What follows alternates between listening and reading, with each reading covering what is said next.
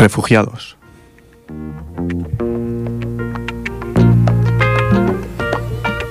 Asilo político.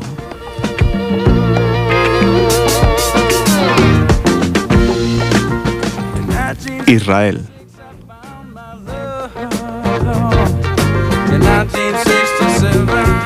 Siria.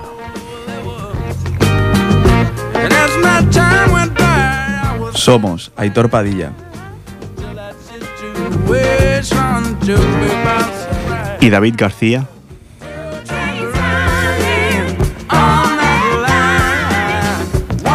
Y esto es Desde la Historia.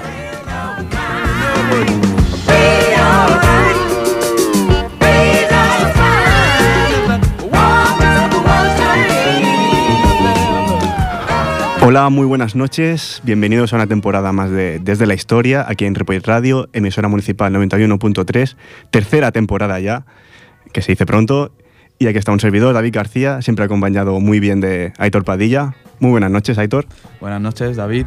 ¿Qué tal? Con ganas de empezar ya, ¿no? Una nueva temporada. Muchísimas y con muchos nervios, como siempre. Muchos nervios. ¿Qué tal el verano, por cierto? Muy bien, trabajando, porque de momento esto no nos da de comer. poco a poco. poco a poco. Pero bien, bien. El verano bien, pero bueno, ya lo que decimos, con muchas ganas de empezar. La verdad, recordamos desde la historia un programa de, de historia donde hablamos también de actualidad, hablamos de música, un poco de todo, ¿no? Y la verdad que empezamos con mucha ambición, con muchas ganas y esperamos esta temporada pues estar al lado vuestro y daros lo, lo mejor que tenemos. Y sí, sí, yo ya tengo muchas ganas. Queremos crecer, queremos crecer, queremos que tener muchos, mucha gente que nos siga en Facebook, en nuestra página, desde la historia. Eh, estamos encantados de que nos sigáis. Tenemos muchos temas que proponeros para que vosotros también opinéis, no solo nosotros. Luego también tenemos nuestro email para que nos enviéis cualquier duda, cualquier apunte, dsdhistoria.gmail.com, dsdhistoria.gmail.com. Cualquier cosa podéis enviar, cualquier duda. Y para Luego tenemos un blog excelente donde David siempre nos, nos ilumina en www.desdelahistoria.wordpress.com donde tenemos un nuevo artículo, Cáucaso, la incertidumbre chechena. Sí, bueno, habla un poco del Cáucaso y de Chechenia, me parece muy interesante. Ya, algún día ya podemos eh, profundizar aquí en el programa. Y bueno, si queréis saber un poco de, de Rusia también, está relacionado, pues leerlo y, y a ver si os gusta. Perfecto. Y antes de empezar el tema, bueno, vamos a... Es un tema muy, muy candente, actual, actual sí. muy actual. Digamos que este verano se ha escuchado mucho en las televisiones, en las radios, ha estado muy, muy presente. Estas cuatro palabras que hemos dicho, yo creo que... Sí, hemos dicho ya refugiados Siria, yo creo que ya se sabe de lo que vamos a hablar. Vamos a hablar, sí, de un programa de los refugiados, eh, primero de Siria, luego ya entraremos en la parte histórica. Pero antes de entrar en materia, vamos a poner un tema musical, ya sabéis, nos encanta poner música. Eh, ponemos la música y luego comento el grupo un poco. Se llama Al Hawala y la canción es Bali.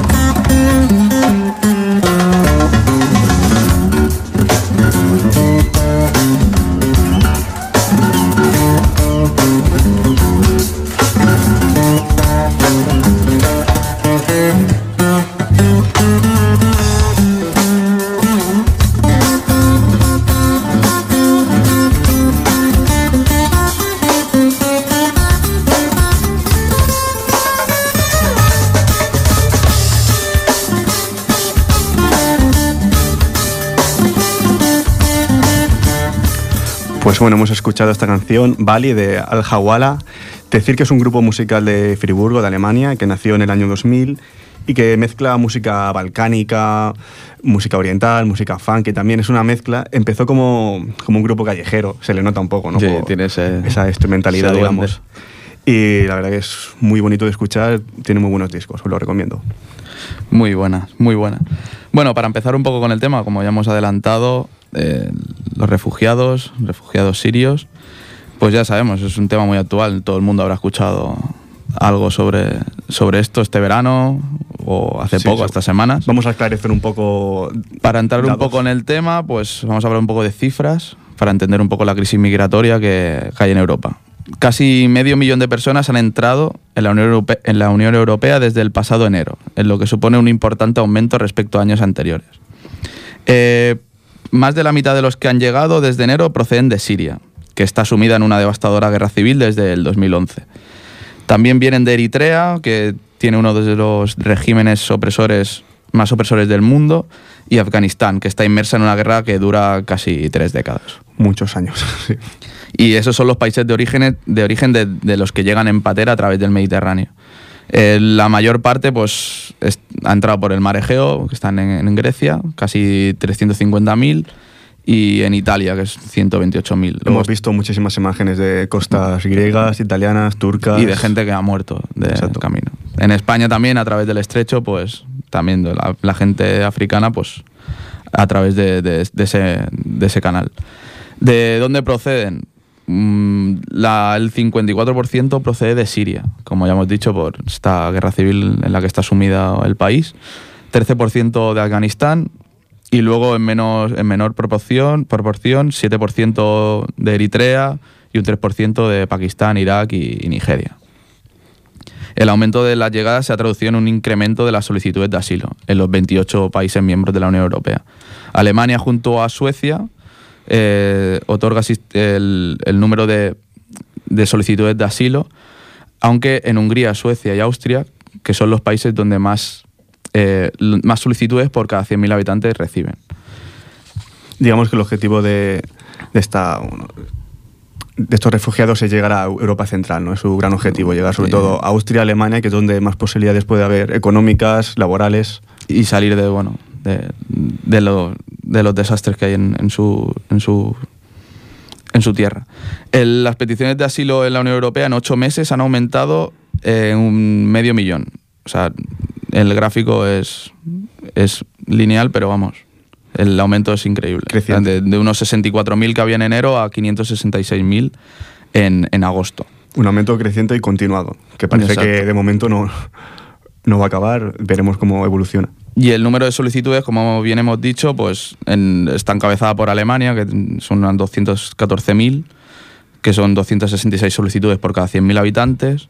En Hungría, como segundo país, 89.900, que da un número de 900 solicitudes por cada 100.000 habitantes, que casi cuatro veces lo que corresponde a Alemania. Y España está en un duodécimo lugar con 7.900 solicitudes. Son 17 solicitudes por cada 100.000 habitantes que, bueno, siempre está lo que decía el gobierno, que era mucha gente, que, bueno, ya, ya sabremos si es mucha gente. El Estatuto del Refugiado, que fue aprobado en la ONU, a través de la, del que se acoge eh, esta gente, pues er, se escribió para proteger a los europeos tras la Segunda Guerra Mundial. Y fue modificado en el 67 para ampliar a los perseguidos del resto del mundo. Tienen derecho a asilo las personas que tienen fundados temores de ser perseguidas por motivos de raza, religión, nacionalidad, pertenencia a un determinado grupo social u opiniones políticas. Y esto, pues, la Unión Europea está haciendo mucho hincapié en esto porque quiere diferenciar la gente que viene buscando un asilo político o la gente que viene, pues, como inmigrante.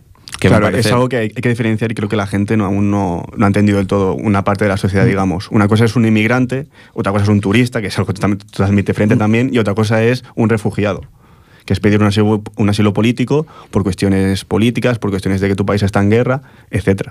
Hay que saber diferenciar muy bien esos conceptos. Exacto. Los, para enfocar un poquito más en, lo que es en el país de Siria, que es lo que tenemos ahora más actual, eh, se han desplazado dentro del país 7.600.000 personas. O sea, el movimiento dentro es espectacular. Es un país que es, es grande, pero bueno, 7 millones de personas dentro. Muchísima población. Es muchísimo. Y luego, pues en menor medida, pues casi 2 millones se han pasado a Turquía, un millón a Líbano, Jordania, Irak, Egipto, son los países que, bueno, son colindantes y pues sí que tienen un mayor, un mayor número de, de, de sirios que se han sido desplazados. También hay mucha gente que se cuestiona por qué los países del Golfo Pérsico, bueno, del Golfo, digamos, de Arabia Saudí, de, de, Qatar, de Emiratos Árabes Unidos, ¿por qué no acogen a sirios? Es difícil responder a la pregunta, pero digamos que intervienen cuestiones políticas. Digamos, el, el islamismo está dividido en suníes, chiitas. Y también por cuestiones demográficas. Pensemos que en Qatar el peso de la, de la población demográfica local, digamos, de los cataríes, es muy baja. Por lo tanto, no quieren que entren más sirios porque si no la balanza demográfica bajaría. Entonces hay muchos factores. Arabia Saudí sí que, bueno, hay fortunas personales, ¿no? Que sí que envían mucho dinero a, mm. sirios, pero son muy reticentes a la hora de, acoger a, sirios. Pero claro, mucha gente se, pregunta, ¿por qué vienen a Europa y no van allí? Que a lo mejor les puede estar más cerca, o, por qué no van a, Irán, o por qué no van a otros países. Intervienen cuestiones a veces religiosas también, como he dicho, que a lo mejor nos cuesta entender desde un punto de vista católico. Pero existen. Y... Pero existe y hay que tenerlo muy en cuenta. Y bueno, la Unión Europea, pues yo creo que también tiene mucha capacidad para, para acogerlos. Evidentemente. Y no hay que poner excusas. Evidentemente. Ante, ante esta ola de migratoria que ha habido, pues la Unión Europea ha actuado. Eh, más tarde o más pronto, eso ya lo... Eso bueno, es, debatible, ¿no? Ya se verá. Y la primera, la, primera medida pues la adoptaron la semana pasada, donde los Estados miembros se repartirían 120.000 asilados, procedentes de los territorios con más llegada, como hemos hablado antes, pues Eritrea, Siria, Afganistán, que y estos países a donde han llegado, que es donde había más afluencia, que eran Grecia e Italia, son de donde van a salir a los diferentes eh, países europeos, en un plazo de dos años. Eh, todos los países van a acoger a asilados, incluidos los cuatro que han votado en contra y el partido que se abstuvo. Que, son... En contra votó Rumanía, Eslovaquia, República Checa eh, y Hungría. Y la abstención la dio Finlandia. Países con un peso de, en la población de racismo bastante alto, digamos, donde la derecha también ha actuado últimamente, puede influir. Sí, bueno, claro, es el, la representación en el Parlamento Europeo pues será tal cual. Eh, toda esta decisión, decisión la tendrán que acatar, aunque hasta último momento se quiso que se adoptase por unanimidad. Pero viendo las posiciones de diferentes países, pues dijeron que no, que por una mayoría y, toda la Unión Europea hacia adelante. Eh, después de esta decisión se quiere tomar otra, pero ya de más largo alcance, ya sobre el, territorio de origen, que será bueno, pues acabar con, las fuerzas ocupadas, ocupacionales o, la, guerra que, en la que está sumisa Siria. Con el fin de concitar el acuerdo de casi todos, para no, no, no votarlo por unanimidad, el texto se ha depurado de cualquier elemento que pueda hacer pensar que hay unas cuotas obligatorias. Que esto hace que eh, y es que la idea de cuotas no figura en el texto legal que se ha firmado, sino como avanzó el, ministro luxemburgués de Inmigración. Se trata más de un símbolo que de una realidad, puesto que los números eh, coinciden con los presentados por Juncker, el presidente de, la Unión Europea. Y a cada país le, corresponde un cupo algo menor que el que se le asignó al principio. Un cupo que la, que la propia Unión Europea determina. Exacto. En función de capacidad, digamos. Sí, sobre todo territorio también. ¿De territorio? Sí. Porque ahora veremos que España está muy, muy arriba, yo es uno de los países más grandes que hay. Y de capacidad no, en su momento. De capacidad. Al menos bueno, somos de los países con más paros. Exacto. Eh, los, los, responsables de inmigración de la Unión Europea insisten en que la decisión se aplique con rapidez. Tienen dos años, pero que lo apliquen con rapidez, porque de hecho ningún demandante de asilo todavía ha sido recolocado, o sea, no ha sido recolocado todavía en, su, en, el marco de, asilo político. Y también quería hacer una reflexión que, claro, han venido muchos refugiados, pero ¿cuándo van a parar de venir? Porque, claro, la guerra civil siria continúa. Ahora mismo Rusia está bombardeando, continúa el ISIS, Estados Unidos está ahí a ver también de qué, qué presidente salga. Por lo tanto, parece que no está cerca el final de la guerra. Por lo tanto, eh, Europa en teoría seguirá cogiendo más refugiados y veremos los países, sobre todo los que han rechazado ahora esta proposición, veremos cómo reaccionan ante todo esto y cómo reacciona toda Europa. Es un tema complicado, la verdad, y, veremos cómo, cómo evoluciona. Todo este acuerdo está bajo unas cláusulas, digamos, de si ocurriese alguna llegada masiva, pues siempre pueden justificar una rebaja de esas, de, esas cuotas, entre comillas, que no el, el, nombre es un poco, poco adecuado. En el primer año se distribuirán 66.000 asilados, que ya están asignados entre los 23 Estados miembros. Eh, fuera de estos estados está Italia y Grecia, que son del, a los que se pretende aliviar de, de esta... Porque son los que reciben este número de instancia... De hecho, los, ciento, los 120.000 salen de estos dos países. Y también están fuera Reino Unido, Irlanda y Dinamarca porque tienen la capacidad de descolgarse de las políticas europeas de justicia e interior, por estos tratados que tienen firmados con la Unión Europea. No sé hasta qué punto es, ético por su parte, pero bueno, están en su derecho porque siempre tienen estas clases especiales. Hay que decir que Dinamarca ha mostrado interés en formar parte cuando la Unión Europea llega a un acuerdo. Y hay otros estados también que están fuera de, bueno, ajenos a la Unión Europea, como Suiza, que también quiere participar. En las cuotas, que los repartos de, refugiados en la Unión Europea, en primer lugar está Alemania, que recibirá unos 17.000 eh, refugiados, Francia casi 13.000 y en tercer lugar está España con 8.000 refugiados, a los cuales creo que 1.200 pertenecen a, a Cataluña. Los 54.000 refugiados restantes quedan pendientes de adjudicar. Veo en cuarto lugar que está Polonia. Hace poco me contaron una anécdota en Polonia, que un equipo de fútbol hizo, bueno, para, para conseguir ingresos para los sirios, hizo, bueno, las entradas que tengamos para tal partido eh, serán destinados a, a, los refugiados. Y no fue nadie al campo. ¿En serio? Eh, es decir, la población no sé hasta qué punto está de acuerdo. Ya, Era en, en Poznan. Lech Poznan, y claro, el, estadio estaba vacío porque no querían destinar su dinero a, los refugiados. Es una anécdota un poco que te explica eh, la mentalidad un poco de... Sí, es que claro, hay, de, un sector de, la población, tampoco quiero generalizar, ¿no? Pero son anécdotas que, que hay evidentes, creo. Ya veremos qué sucede en estos países. Y ya de estos países, países reticentes a la, a la entrada de los refugiados, una de las presiones que tuvieron eran unas concesiones que se hicieron necesarias para atraer a todos los partidos, a, todos los Estados miembros, que afectaba, era penalizaciones por no participar en el sistema de, repartición. La Comisión propuso que los estados que no cooperasen en el esquema por motivos excepcionales aportarían una cantidad al presupuesto comunitario para compensar los sobreesfuerzos del resto de partidos, hay del resto de, de países. Entonces, cuando ha habido presiones económicas, pues parece que todo, todos han querido participar y ayudar al pueblo. Eh, así dos, dos puntos de vista opuestos, Está en primer lugar el Ayuntamiento de Barcelona, que nos queda aquí cerca, que ya han presentado su programa. El Ayuntamiento de Barcelona fue de los primeros que se puso en marcha para acoger a refugiados de guerra con la iniciativa de Ciutat Refugi y ha detallado el dispositivo que pondrá en marcha. El coordinador del plan, Ignasi Calvo, ha explicado que los primeros 1.200 refugiados con destino a Cataluña son procedentes de Siria, Afganistán y Eritrea y podrían llegar en noviembre.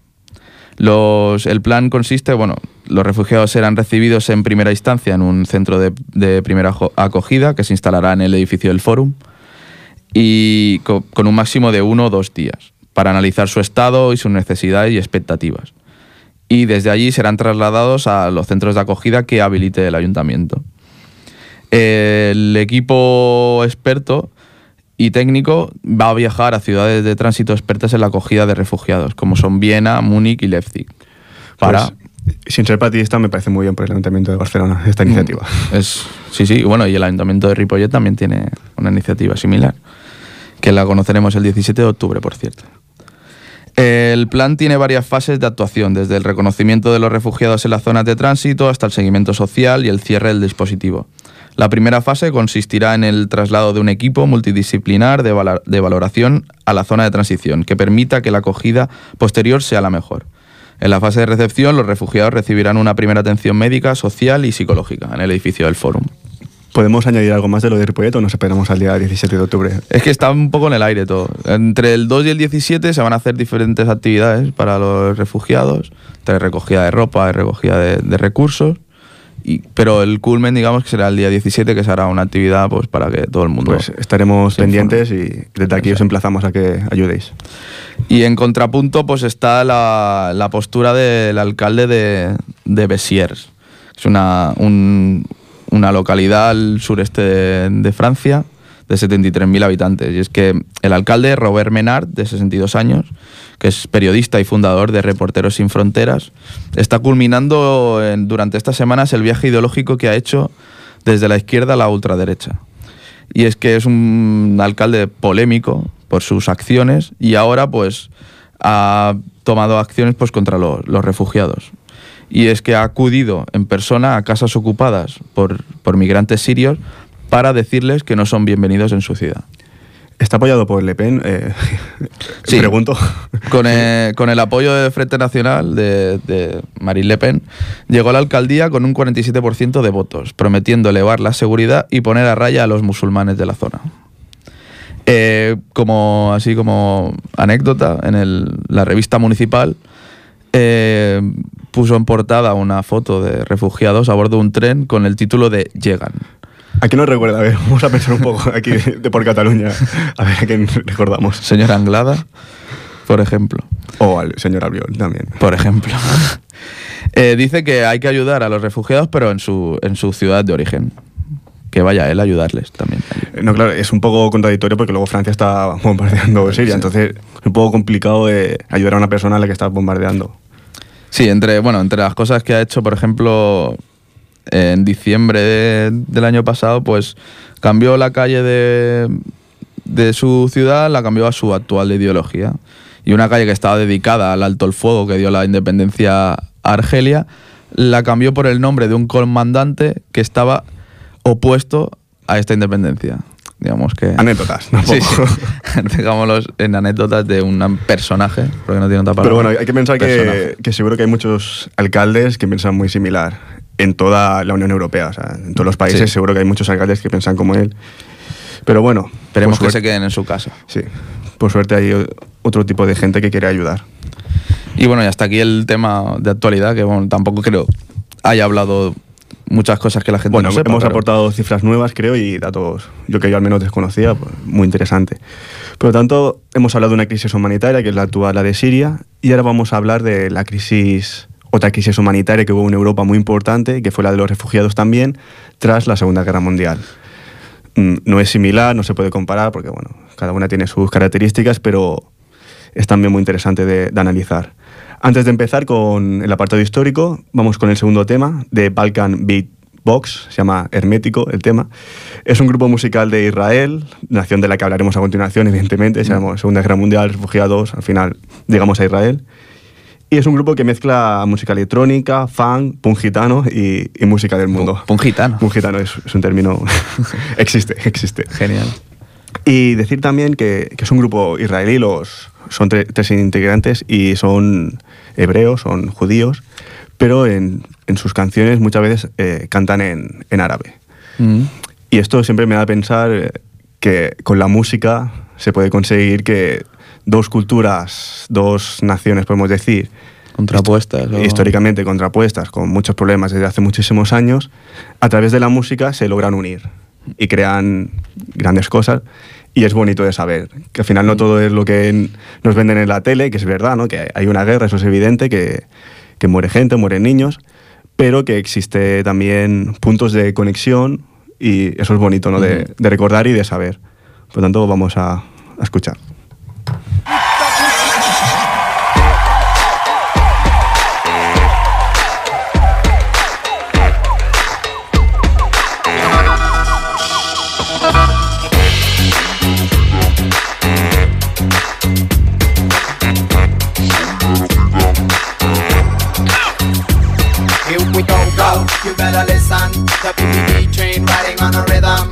Know they're hungry, so we better feed them. Skip the bullshit and give me some of oh. Pick up your clapping hands and pay attention. From the Middle East to the open nations, we coming straight to your ear, no complications. As you like it, come on, give me some of oh. Here we go, go, you better listen. The BBB train riding on a rhythm. We know they're hungry, so we better feed them. Skip the bullshit and give me some up. Pick up your clapping hands and pay attention. From the Middle East to the open nations, we coming straight to you, no complications. As yalla yalla, come on, give me some oh, give me, give me some. Uh.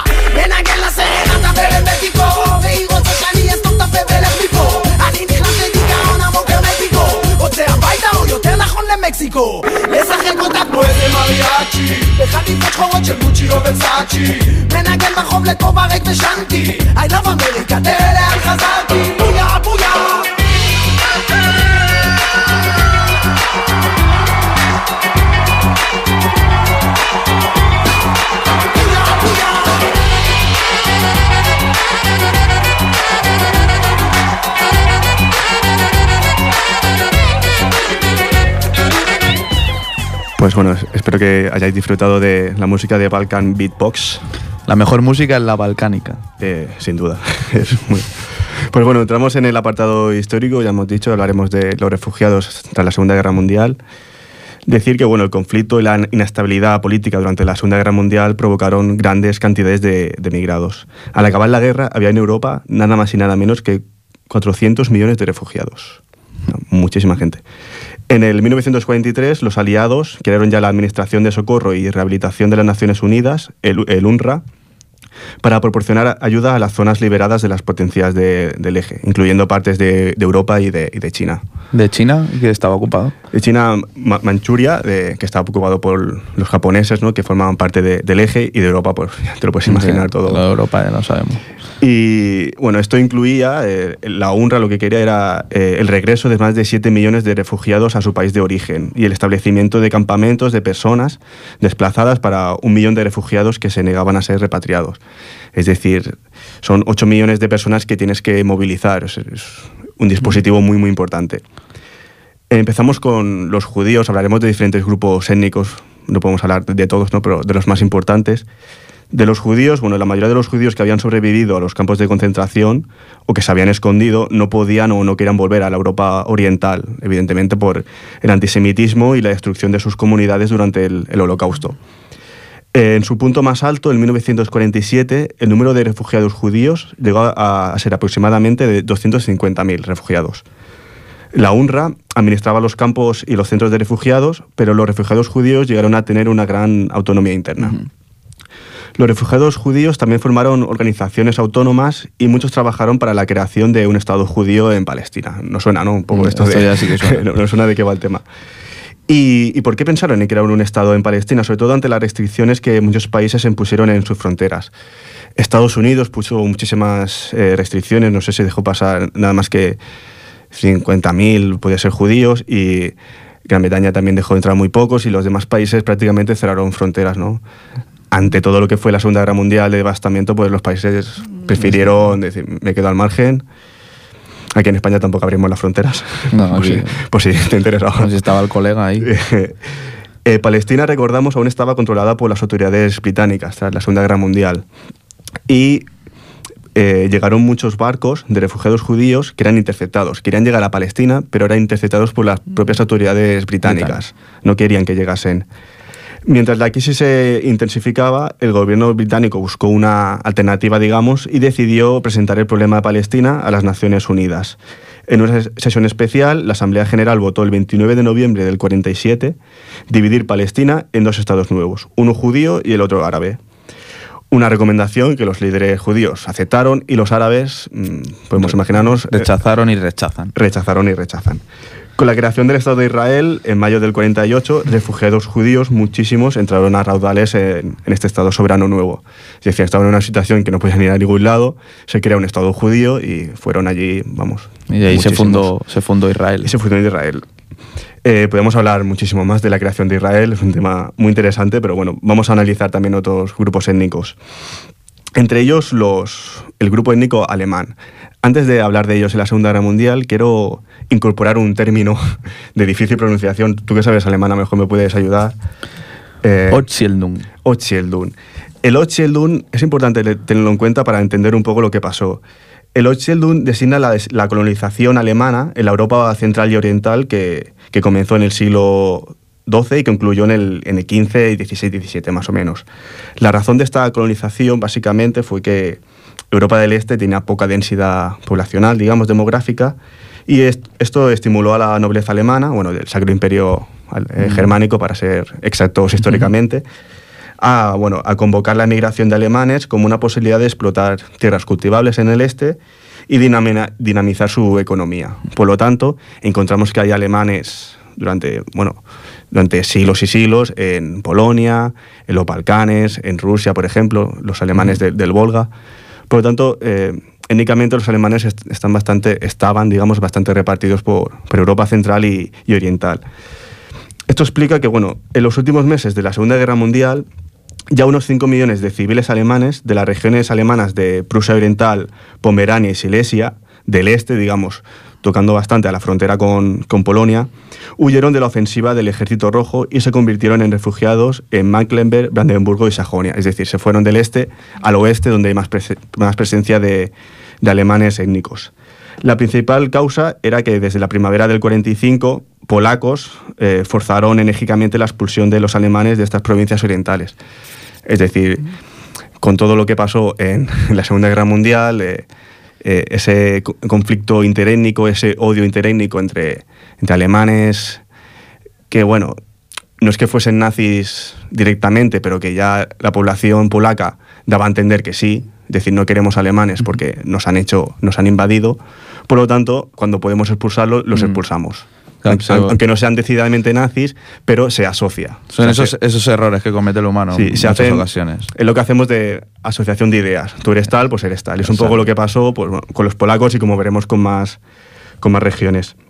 Eh, cuando los aliados, eh, aliados se reunieron en, en Potsdam, el, 17 de julio del 45, se tuvieron que enfrentar a una situación caótica con los refugiados, sobre todo con los refugiados eh, alemanes que en, esta reunión del Potsdam, que fue en el, en, el, en el, verano del 45, tenía como objetivo, bueno, era una reunión de las potencias aliadas que estaba centrada en la devolución de los territorios eh, europeos de la Alemania nazi en la desnazificación, desmilitarización y desmocratización de democratización de, de, estas zonas que estaban con, bueno, estaban bajo la bajo la Alemania nazi. Exacto.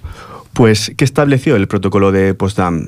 En cuanto a los refugiados, el artículo 9 ponía una cuarta parte del territorio de Alemania bajo la administración eh, provisional de Polonia y el artículo 13 ordenó que los alemanes étnicos de Polonia, Checoslovaquia y Hungría fueran transferidos a Alemania Occidental de una manera ordenada y humana. Es decir, desde Potsdam, Potsdam se ordena que los alemanes que viven en el este, en este caso Polonia, Checoslovaquia y Hungría, tienen que irse de una manera ordenada a Alemania. Se les obliga a dejar su, casa, que a lo mejor llevan ahí viviendo generaciones y generaciones, y tienen que irse a la Alemania Occidental. Es un movimiento importante. Eh, aunque no había sido aprobada por los aliados en Potsdam, centenares de miles de alemanes étnicos de Yugoslavia y Rumanía, ya hemos dicho que durante toda la historia se movieron no solo por el este, sino también por los Balcanes, También fueron deportados a trabajos forzados a la Unión Soviética y, y en las zonas de ocupación eh, aliada de Alemania, para posteriormente ser llevados a la República Democrática Alemana, Austria y República Federal Alemana. Es decir, hicieron exactamente lo mismo sin estar aprobado por, un, por la conferencia de Potsdam en este, en este caso, pero hicieron el mismo recorrido. Desde sus casas se fueron a la Alemania, digamos, étnica, Es. puramente étnica. Esto está considerado como uno de- una de las mayores transferencias de población de la historia. En total se fueron afectados 15 millones de alemanes. 15 millones es un número muy importante para la época. Y más de 2 millones de personas murieron durante la, la expulsión de la población alemana. Entre el final de la Segunda Guerra Mundial y la construcción del muro de Berlín hay que decir que más de digamos, medio millón de personas, de refugiados de la Alemania Oriental, marcharon a, a la Alemania Occidental huyendo de, de la ocupación soviética. ¿Qué quiere decir? Este medio millón también lo tenemos que sumar a todo lo que es el movimiento que se generó desde el final de la Segunda Guerra Mundial. O sea, al final hablamos prácticamente de más de 15 millones de personas, de alemanes étnicos del este, que se tuvieron que ir al oeste por, por conferencias o simplemente por la expulsión de, de los grupos étnicos locales, podemos decir. Eh, ahora vamos a hablar de los soviéticos, también un tema muy interesante. Durante el mismo periodo, millones de antiguos ciudadanos rusos fueron repatriados contra su voluntad a la Unión Soviética.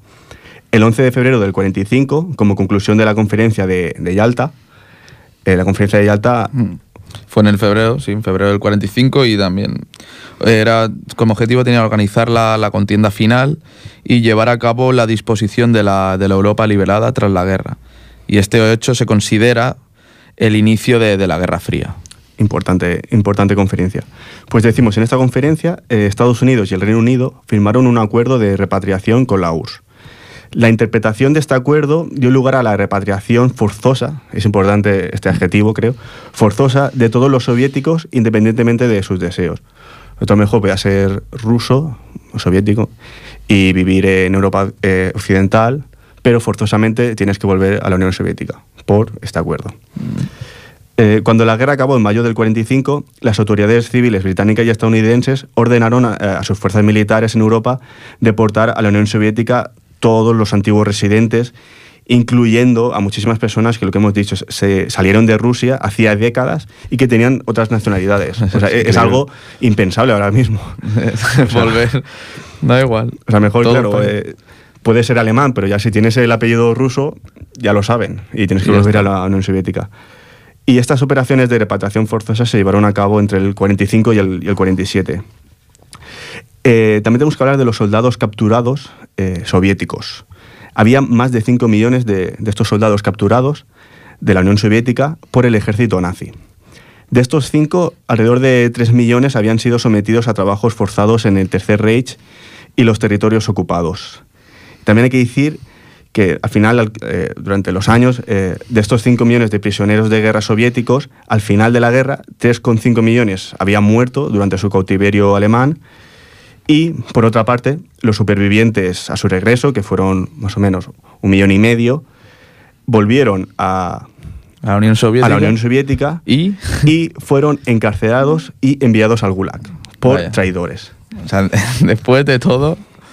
Es decir, tú eres pues un soldado soviético, te capturan los nazis y cuando vuelves a la Unión Soviética eres tachado de traidor simplemente porque bueno, has perdido ¿no? contra los nazis, has sido capturado, entonces ya no te ven puramente, digamos, ya, ya, eres un perdedor, por lo tanto vas al gulag. Es algo que, bueno, cosas de la época podemos decir, sí, ¿no? Cosas de la época. Está. También podemos hablar, por ejemplo, de Polonia y la Ucrania soviética, que también llevaron a cabo intercambios de población. Pensamos también que Polonia y la Ucrania eh, hacen frontera. Hay una, mm. una, una, ciudad que se llama Lviv, que bueno, ha sido polaca, ha sido eh, de Ucrania, ha sido también Alemania, quiero recordar. Por lo tanto, hay ahí también un conflicto territorial, podríamos decir. Los polacos que vivían al este de la nueva frontera entre Polonia y la Unión Soviética fueron deportados a Polonia, alrededor de 2.100.000 personas, y ucranianos que residían al oeste de la nueva frontera fueran deportados a la Ucrania soviética. Con todo esto, ¿qué conclusión podemos hacer un poco a, a grosso modo?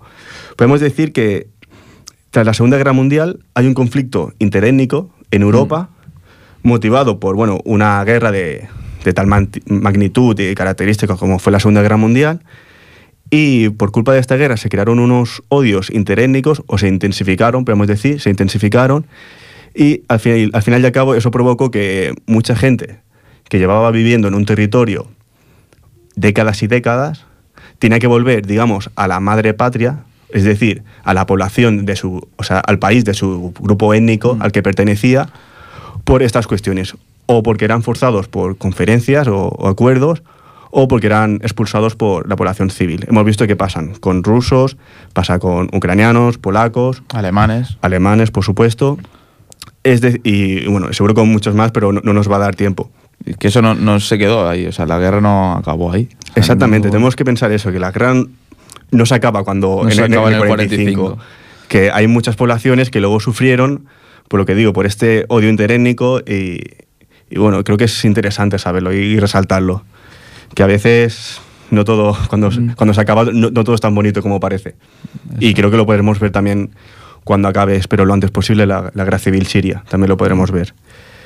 Para acabar, bueno, eh, la UNRWA, recordemos que era la Administración de Socorro y Rehabilitación de las Naciones Unidas, fue clausurada el 47, momento en el cual se hizo cargo de los refugiados la recientemente creada Organización Internacional por los Refugiados.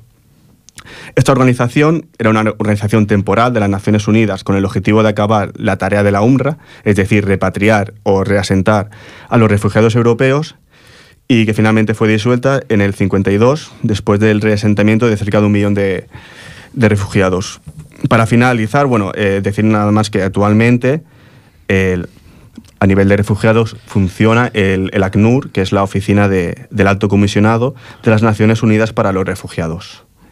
Y aquí ya enganchamos con bueno, los refugiados que han, han habido a partir de los años 50-60 hasta ahora los sirios. Mm.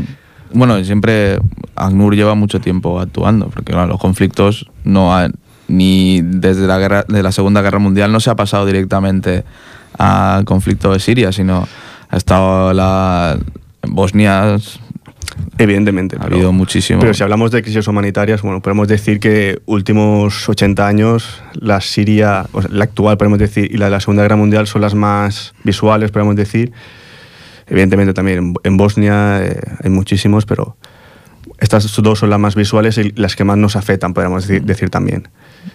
Y tienen puntos en común, también diferentes, porque al final son guerras diferentes, pero creo que es importante conocer las diferentes crisis humanitarias, sus causas, sus razones y al final... y pues, darle solución, tanto aquí como... al final, claro, sus soluciones. Eh, las- eh, cuando acabó la Segunda Guerra Mundial fue una solución, digamos, que cada uno para su casa, podemos decirlo así Sí. rápidamente.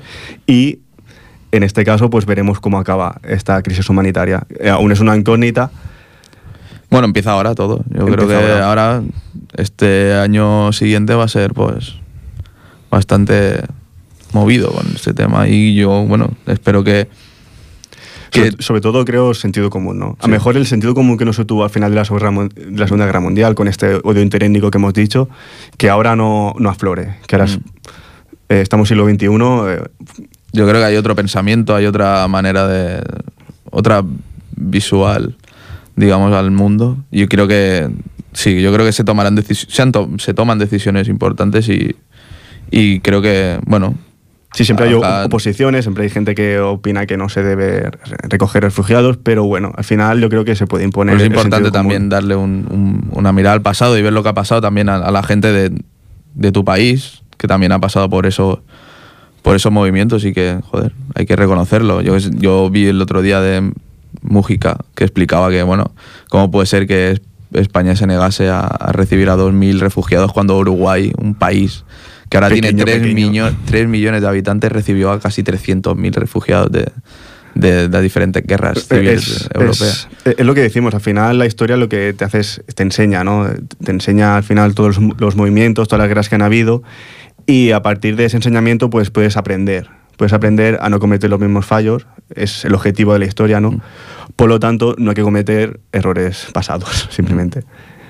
Y bueno, vamos a acabar con un tema de Abishai Cohen, contrabajista, compositor, cantante, arreglista israelí de jazz, es muy muy bueno. Y decir que la canción se llama Morenica, Morenica. eh, es el ladino. Eh, el ladino es la lengua de los, de los judíos que provienen de, de los, de los sefardíes, digamos, de los judíos sefardíes que provienen de la península ibérica. Mm. Entonces, eh, ellos se fueron con un castellano aún muy medieval, podríamos decir, y lo han conservado. Ah, no sabía esto del ladino. Y hay muchísimas comunidades sefardíes, bueno, sobre todo en Israel, pero también en los Balcanes, en Turquía, eh, en América también, muchísimos judíos que, que fueron expulsados de España y fueron allí. Y aún se mantiene este idioma y es curioso. Claro, tú, lees Morenica, mejor te piensas que es una canción de Andy Lugas, pero, pero no- no es el caso. Decir también, como última recomendación, si, si me da tiempo, que la canción esta la descubrí en un documental de, de Javier Limón, que es un, digamos, es un músico de, de flamenco que produce muchísimos discos, es un productor. Eh, el documental se llama Entre dos aguas y refleja el encuentro permanente entre dos culturas, como es la americana y la mediterránea, a nivel musical. Es un documental precioso y desde aquí lo recomiendo. Así que Abishai Cohen, Morenica.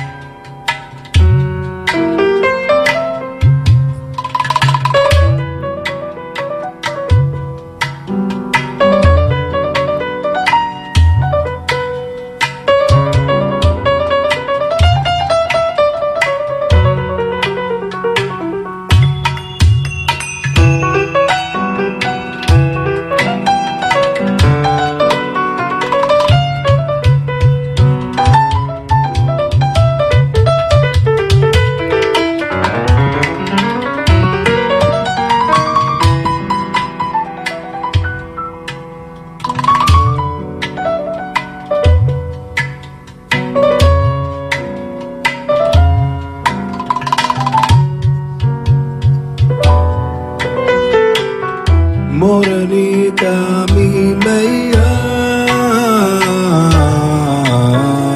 llaman, yo blanca nací. Y del sol del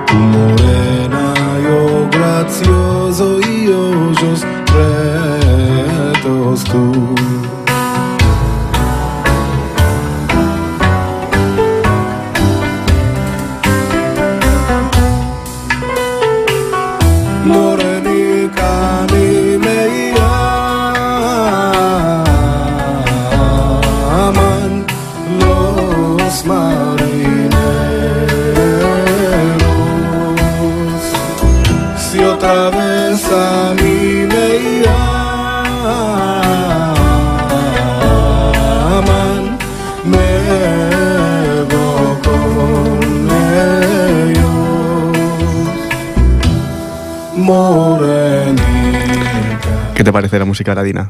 ¿Ves? Es espectacular, no, sabe, no, no conocía lo del ladino. Un descubrimiento, ¿verdad? Y es una lengua, o sea, es medieval, claro, judíos de... Sí, bueno, a ver, tampoco la conozco evidentemente, pero bueno, ha- habrá evolucionado. Se habla muy poco, la verdad, eso es, es- es evidente. En Israel, lo mejor 50.000 personas, pero no mucho No, más. es brutal, es brutal. No, no, no lo conocía pero para se, nada. se- se habla en muchos países.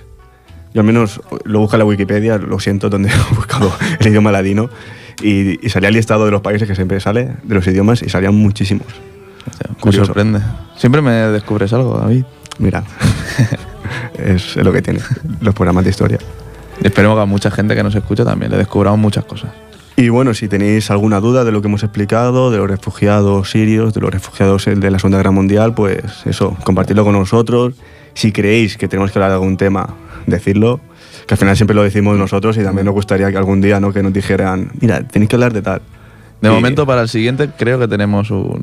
Sí, posiblemente hablemos de Afganistán, también es un tema muy actual. Queremos dar a conocer un poco lo que está sucediendo en el mundo, bajo nuestro punto de vista siempre, y, y nuestra parcialidad. ¿eh? Como Sí, se- bueno, a veces nos Es difícil, es posicionamos un poco, pero al fin y al difícil, cabo, pero- la cabra tira sí, al yo- monte. Yo, diría imparcialidad más bien. Pero queremos dar a conocer un poco la realidad, al menos des- desde nuestros ojos, como lo vemos. Y Afganistán también es un tema muy actual. Eh, los talibanes están volviendo otra vez a, a recoger el poder y es interesante, la verdad. Sí, abrir un poco. a- Esta vez hemos hecho un tema mainstream, como siempre Sí. decimos, pero que también nos gusta volver a nuestro a nuestras andadas, a los temas estos que nadie Nuestras conoce. raíces. Bueno, sí que soy un programa de Chechenia, yo.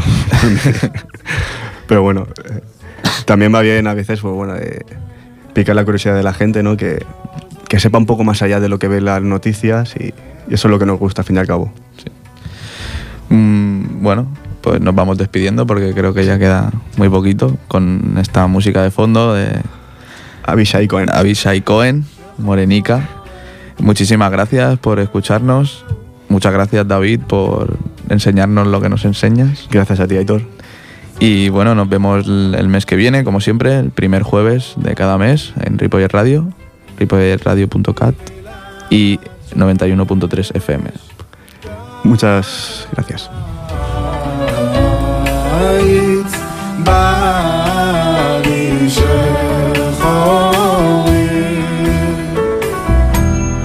more.